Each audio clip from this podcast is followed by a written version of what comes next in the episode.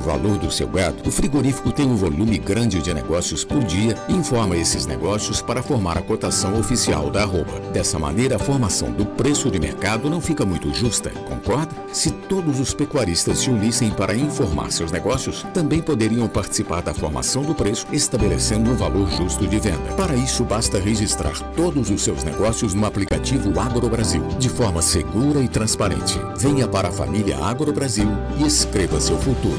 Negociou, registrou.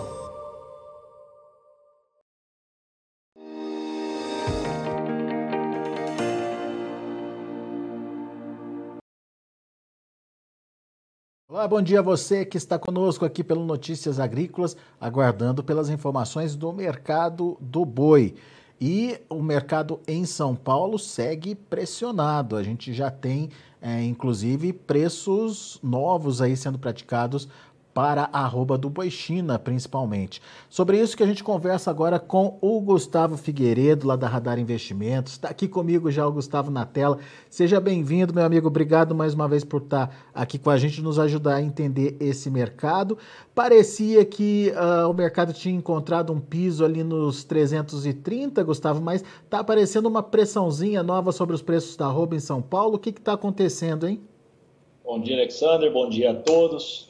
Eu que agradeço sempre aí o convite. É, Alexander, é, o, é a pressão, vamos dizer assim, de animais provenientes de outros estados, né, Alexander? Então, nós temos um problema ainda de habilitação China aí na planta de alguns frigoríficos grandes, que é o JBS, o principal deles aí que vem gerando uma oferta maior, que é a maior planta deles aí de abate China, do mais de 2 mil animais dia, e onde tem a maior concentração de animais confinados, né, Alexandre? Então, por ser maio também uma saída com grande volume de animais aí confinados e com já vários com um volume muito grande de animais contratuais e termo, né, devido para sustentar essa planta e ela perder per, e como ela perdeu essa habilitação China, esses animais estão sendo destinados a outras é, unidades aí exportadoras China. Então, e, o, e, o, e as principais unidades hoje estão dentro de São Paulo que é a planta de Lins e a planta de Andradina. Né? Esses animais vindo de lá para cá é, fizeram com que as, as escalas evoluíssem né, de uma forma sem necessidade de compra, porque já eram animais contratados anteriormente, e gerou uma pressão interna dentro de São Paulo, porque você tendo o JBS fora de compra praticamente, ao longo desses primeiros dias de maio, há uma sobra, uma consequência de sobra aí de oferta para outras unidades dentro de São Paulo, outros frigoríficos, seja ele qual for, aí, exportador China. Você está falando daquele frigorífico lá de Mozarlândia, lá em Goiás, né? De Mozarlândia, em Goiás, exatamente, Alexandre. Lá ele perdeu a habilitação China e até hoje ela não retornou. E é uma planta que tem um volume de animais contratuais e a termo é, destinado para lá, né? Que é, um, é, um volume, é uma região de, de confinamentos muito grandes e que esses animais aí, como lá perdeu a habilitação China, esses animais foram destinados aqui para as plantas de outros, de outros estados que eles exportam China, e, uma das, e as principais deles estão dentro de São Paulo, que é Lins e Andradina. Com isso, esse volume descendo de lá para cá, as escalas deles evoluíram praticamente aí, estão tomada maio, então não havendo necessidade do JBS sair a compra com voracidade, vamos dizer assim, eles recuaram o preço para 320, praticamente, mais ou menos essa aí é a média de preço para animal China hoje, e, e faz com que os outros frigoríficos também que precisavam completar a escala com mais vigor, também é, sobre essa oferta para eles, sendo que o JBS fica fora de compra em, em, um determinado período de tempo, que é o início de maio. Ah, o Marfrig também ocorreu a mesma coisa, mas não no sentido de perder devido à perda da habilitação, mas sim porque também tem um abate próprio, já tem um animal contratual e ele ficando fora, ficou fora também semana passada de compra. E isso aí gerou uma oferta maior aí para os frigoríficos que estavam com mais dificuldade para para fazer escala. De uma né? forma então, geral, as escalas em São Paulo então aumentaram.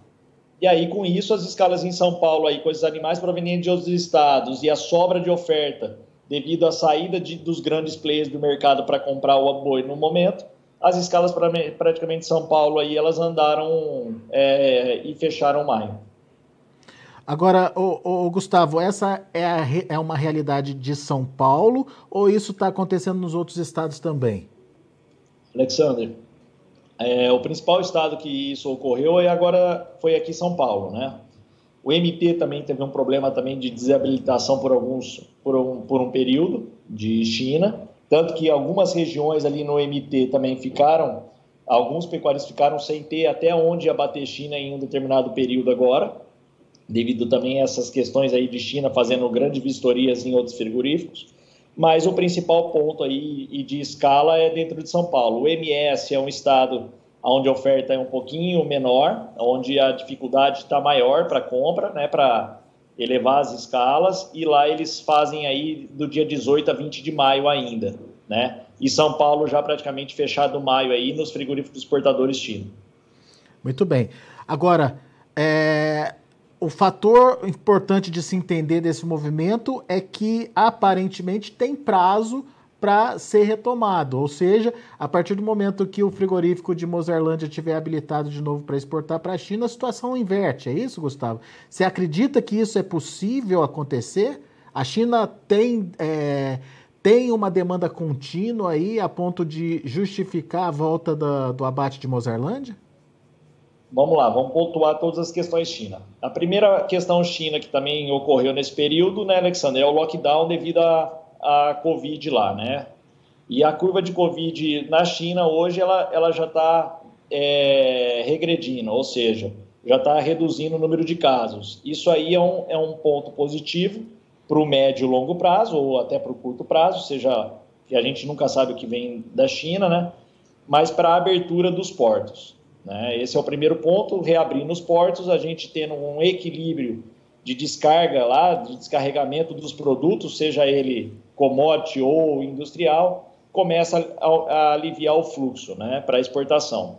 Isso aí é um sinal positivo também para a valorização da roupa no curto prazo, assim que os portos se liberar, liberarem. Para carne, nesse período de lockdown, Alexandre, pelas conversas que eu tive nesse tempo, é que alguns portos ainda conseguiram descarregar bastante coisa e vem descarregando, logicamente que num fluxo menor, mas houve descarregamento de, de produtos lá, tá? Tanto que a exportação de abril aí a gente exportou 8,28 toneladas dia, né? É uma é considerável essa exportação nossa, ou seja, é um equilíbrio, não, não houve é, redução, tá? Teve até aumento em relação a março, abril em relação a março quando a gente pega a exportação diária, né? 8% em relação a março acima de é, abril acima de março. E em relação à, à questão Mozarlândia, aí eu vou falar uma questão pessoal minha, assim, o que eu acredito que é uma, é uma, é uma questão comercial, né? Geralmente, quando tem essas imposições aí, é mais uma questão comercial e de ajuste interno entre, entre ambas as partes. E espero que com esse lockdown aí que ocorreu na China, com a reabertura, a China tenha que refazer aí algumas compras aí em volume maior e que venha essa liberação aí para para benefício, que seria um sinal positivo aí para a pecuária. Isso aí, Alexandre, se resolvendo, com certeza a gente resolve um fluxo de oferta de curto prazo rapidamente, né? Esses animais que tenderiam a descer mais para São Paulo ao longo de junho, eles param por aí, é, só para maio, e, e, a gente volta à vida normal em junho. Ou seja, virada de maio para junho, a gente já tem um reflexo, teríamos um, se isso ocorrer, ou teremos, se isso ocorrer, um reflexo positivo no valor da roupa, porque eu acredito que o fluxo maior de oferta, Alexander, que a gente conversava já, né, nessas nossas conversas aqui ao longo do ano, é que o fluxo seria mesmo abril e maio, né? Uhum. Abril até mais que maio. O maio eu, eu já considerava já que a gente teria um equilíbrio do valor da roupa, como você bem colocou, seria uma roupa de São Paulo aí de 330 e a gente teria trabalharia nesse equilíbrio aí ao longo de maio. Porém, veio esse, essa questão aí da China e, e um fluxo maior de animais vindo de outros estados para cá, com que, fez com que houve uma pressão, vamos dizer assim, onde a mola se pressionou ainda mais. Então, eu acredito assim que mola muito pressionada a partir do momento que os pontos que tem para sair daqui para frente só são positivos e não mais negativos, eu acredito aí num retorno de do valor da arroba ao longo do tempo, com redução da oferta, sem contar os outros pontos, viu, Alexandre? No sentido de é, voltar a Mozar, Mozarlândia a bater China, é, fim do lockdown na, na China. Então, analisando só a oferta, eu já acredito que tem tempo para acabar essa pressão do, da arroba nesse momento. Muito bom. É, só, só então entendendo essa questão da demanda chinesa, é, não é que a China diminuiu a demanda, mas por conta do, do, dos entraves lá na logística deles por causa da Covid, essa demanda está menos agressiva do que a gente viu no começo do ano. É, só que a partir do momento que o fluxo melhorar lá, a gente pode ver é, uma retomada aí dessa demanda normal e, enfim, é, diante de um quadro que não é de grande oferta ainda no Brasil, pode voltar aí a, a, levar, a elevar os preços da arroba. É essa a ideia, certo? China de novo na história. É, a China sempre está na história a partir de agora, né, Alexandre? Não tem mais jeito. Então, e o abate de São Paulo, por ser um volume muito grande de animais China, né? É, acredito que entre 60% e 70% do abate de São Paulo é animal China. Então, a China hoje não tem como a gente não fala, comentar ela sobre os preços relacionados a São Paulo, principalmente. É, mas é, é, bem isso aí. Eu, o fluxo ele continua, Alexander. O que vou, diminui um pouco é realmente é o ímpeto de todos os lados, tanto uhum. do chinês em relação à compra para o volume, o quando ele vai conseguir descarregar o produto, tanto como para o frigorífico, né, Alexander? Ah, eu ponho o animal, o navio lá, daqui 30 dias vai estar liberado lá para descarregar e voltar normalmente, eu não pagar, né, dependendo do tipo de negociação, não pagar nenhum custo de, de, desse, desse produto na água, né? Então tem, vou falar assim, todo mundo fica fica assustado em fazer um negócio no escuro, vamos dizer é. assim. Então, a partir do momento que o lockdown lá se, se resolver, na verdade, olhando as exportações e os dados de exportações da CSEX, não houve nenhuma redução da exportação nesse período, mesmo com lockdown, né? Então não foi a questão de, de recuo dos preços no estado de São Paulo, não foi devido ao lockdown, né? Mas sim devido à oferta maior aí pontual uhum. entre abril e maio. Então, a gente terminando maio e indo para junho, e ainda mais se China é, habilita a Mozarlândia novamente, a gente reduz esse fluxo de animais de Goiás e de Mato Grosso para São Paulo, reduzindo isso aí, reduzindo essa oferta, havendo um equilíbrio aí dos abates entre estados, o que a gente tem para pensar somente olhando a oferta e aí esses dados chineses de abertura de mercado para abates dentro do Brasil, não de volume, mas abrir Mozarlândia, abrir novamente MT em algumas plantas ali que ficaram paradas momentaneamente, a gente pode considerar aí em valorização da arroba e não mais em desvalorização do, do ponto que nós estamos aí de 320, preço base aí de boi China para São Paulo. O problema, né, Gustavo, é que esse preço pressionado, nesse momento, desestimula a oferta para o segundo semestre, né? E aí é o segundo ponto, né, Alexandre, que a gente ia entrar exatamente que vai, você desestimula e o mercado futuro nesse momento também não gera uma, não estimula o pecuarista a fechar o animal. O custo de, de engorda também analisando hoje está alto, né, Alexandre? Continua alto. Então, diária alta, com mercado futuro em baixa e analisando margem, a gente já desestimulou o segundo semestre. Se a China vem com uma, uma, uma a, a, vamos dizer assim, não a China, mas a oferta se equaliza num ponto onde todos os frigoríficos que exportam para a China vão precisar correr atrás desse animal, e esse animal vai ser um só, não existe dois, como a gente sempre fala, boi não existe dois, né? É, e, a, e, a, disputa por esse animal China for, for grande entre eles, a gente pode ver uma valorização aí da, da arroba aí sair de 320 para 340 num curto espaço de tempo. Isso é simples de ocorrer, é igual ocorreu agora, Alexandre. É, a oferta apareceu do nada, caiu no. Assim, ninguém queria isso, nem, nem o frigorífico gostaria disso, mas a oferta precisava vir para outro lugar. Ela veio, a, o, o mesmo boi fez uma escala muito maior do que faria se existisse todas as plantas abatendo normalmente esse volume de boi agora nesse momento o frigorífico ele tem um tempo a mais para pensar em, em, refazer a escala dele porque agora é só junho ele não precisa mais fazer a escala dele de maio porque ela já existe né com animais de outros estados. E a partir desse momento o frigorífico ele fala assim para que, que eu vou ficar pagando 330 se eu já tenho o boi na escala? Então eu tenho mais 10 15 dias aí para trabalhar dentro de uma pressão e confortavelmente aí com oferta já na minha escala matéria prima já na minha escala então aí eles falam assim: vamos sair do 330, recua mais 10 reais, e o que a gente comprar a partir de agora é lucro. Né? Mas você agora, acha. Mas você acha a que. A oferta de 320, ela faz volume nesse momento? Ah. Se ele precisasse e não tivesse esse boi já na escala de outros estados, não faria volume é. nesse momento e não teria recuo já mesmo dentro do mês de maio, que é o mês de safra. É isso que eu ia te perguntar. 320 é, pode ser um piso já? Podemos é... considerar um piso, Alexander. Só que o que acontece agora? O frigorífico ele tem 30 a 25 dias de escala, né? Vamos falar assim, hoje é dia 11, então até final, até dia 30 de maio. Ele tem isso aí. E tem aquele pecuarista que não vendeu ainda o boi, né? Não é aquele boi que está já contratado, que já está termado, que já está na escala do frigorífico. E ele precisa vender. E ele precisa vender com, ah, eu preciso vender ao longo de maio. Esse cara não vai ter jeito, Alexander. Ele tem que entregar no preço de mercado, porque senão ele vai fazer o que com o animal, né? É. Então, um volume ou outro, quando o frigorífico você não precisa do negócio, acontece, né? Então, é igual quando você tem um, um produto e você precisa vender, mas não tem comprador no mercado. Então, você tem que colocar no preço daquele dia. Ô, Só que a gente sabe que a oferta daqui para frente, até a, a, a, cada dia que passa, é o contrário de, de quando a gente estava em fevereiro, março, uhum. que a gente sabia que a oferta iria aumentar. Agora não, agora é o contrário. A cada dia que passa, a oferta disponível para o frigorífico fazer as escalas futuras, ela é menor do que a gente tinha de previsão para trás.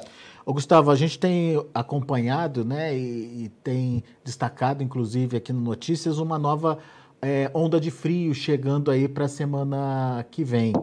É, isso ainda é um problema ou está já dentro dessa expectativa de menor oferta e, portanto, sem necessidade de pressão de, de venda, mesmo se se confirmar essa onda de frio aí? Alexander, assim, antigamente isso aí tinha uma influência maior, eu acredito, tá? Eu acho que hoje a pecuária ela vem se, ela vem melhorando muito aí a questão de informação, né? E todo mundo já viveu bastante coisa.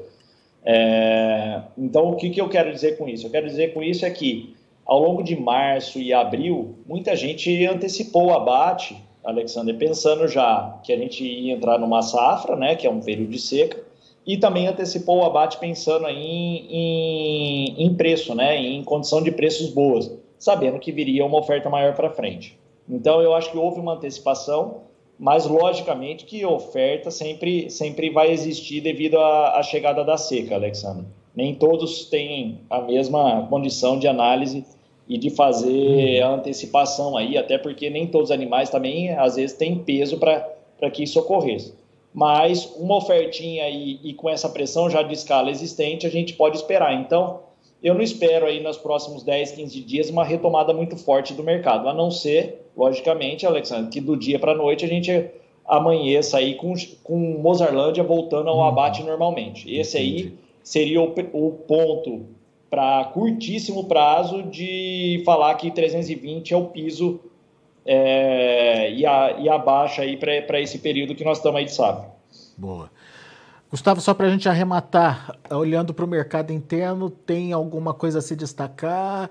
É, como é que estão os preços da carne? Como é que está a demanda interna? O que, que você tem visto? Alexander, isso aí está assim que a gente está analisando o preço, né, de que é o é o boi casado que a gente fala. Ele vem se mantendo em equilíbrio é, ao longo desse tempo todo. É, a gente acabou de ter Dia das Mães, falaram que teve uma saída boa aí de venda de carne não é esse tipo de consumo que vai fazer agora o preço da arroba cair mais 10 ou subir 10 nesse momento, Alexander. Eu acredito que isso aí a gente entra no equilíbrio agora, né? E ainda mais que é fim do pagamento de conta, fim de imposto de renda, tudo isso aí, ao longo do tempo daqui para frente, e é ano de eleição ainda, então é um ano que eu acho que a questão de mercado interno vai estar tá menos susceptível aí a mudar o preço do, da arroba de curto prazo, Alexandre. É, o foco é China mesmo, né, Gustavo? Vamos o prestar foco é atenção. É, é exportação. Não, é, é, China, logicamente, né, Alexandre? E como sempre, a gente não pode tirar o olho, é a oferta, né, Alexandre? É isso é. que manda o preço do boi, é o que faz o boi subir, o boi cair. A reposição é o ciclo pecuário, que a gente vendo já que a reposição não, não, não, não segue na mesma valorização do ano passado, a gente já vem com uma desvalorização de e com uma maior oferta aí também de animais é, magro, né, Alexander? Tudo isso aí vai, vai se equilibrando. Às vezes ele sai da mão em algum momento a reposição subiu demais, hoje ela já está voltando para um equilíbrio. Então, porém, ainda comida muito cara, as questões aí de clima dos últimos dois anos ainda continuam fazendo efeito sobre, sobre, sobre comida, né, Alexandre? Então, o ponto hoje mesmo que a gente tem que analisar é a China em relação a essas habilitações ou não, né? Ou se para, ou é, a questão do lockdown lá na China, questão de, de habilitação de indústrias e a oferta interna, Alexandre, de boi terminado. É, é muito grande. A gente às vezes brinca, né? Acabou o boi, não sei o quê. Boi nunca acaba. Boi nunca acaba. O volume existe. Agora, quando alguma coisa sai do eixo para descontrolar essa oferta, é, é o que faz a, o valor da roupa movimentar, né, Alexandre? É isso. Então, nesse ponto agora inicial que fez a roupa se movimentar mais para baixo do que deveria, é essa questão da desabilitação de uma unidade. E a, em relação à oferta ao longo do tempo daqui para frente, caminhando para o segundo semestre, a gente tende a ter uma oferta menor do que a gente teve agora abril e maio, que foi uma oferta pontual e concentrada muito grande. Boa, Gustavo. Meu caro, muito obrigado mais uma vez pela sua participação aqui conosco. Volte sempre. Eu que agradeço sempre, Alexandre. Estou à disposição. Um abração. Valeu, abraço. Tá aí Gustavo Figueiredo, trazendo informações importantes aí do mercado e, obviamente, fazendo a leitura dele desse mercado que nesse momento está sem a demanda chinesa aí, é, o que pode mudar tudo, o que pode trazer um novo fôlego aí para um movimento de alta, com a renovação das habilitações dos frigoríficos suspensos, com o fim do lockdown é, nos portos lá da China, enfim, isso poderia mudar esse cenário frouxo que a gente está vendo nas cotações nesse momento. É, antes de encerrar, deixa eu passar para vocês os números lá na B3, Mercado Futuro, maio 319,40. É, acabou de sair negócio agora há pouco, queda de 0,16%. Junho, 319,55, alta de 0,11%. Julho, 325,25, queda de 0,37%. Agosto, R$ 326,10, queda de 0,26%. Mercado ainda buscando aí um rumo para os preços. Indicador CPEA fechou ontem a R$ 330,50, com queda de 0,24%. A gente vai ficando por aqui. Agradeço muito a sua atenção e a sua audiência. Notícias Agrícolas, 25 anos ao lado do produtor rural. Se inscreva em nossas mídias sociais. No Facebook, Notícias Agrícolas. No Instagram, arroba Notícias Agrícolas. E em nosso Twitter, arroba Norteagri. E para não perder nenhum vídeo, não se esqueça de nos acompanhar no YouTube e na Twitch, Notícias Agrícolas Oficial.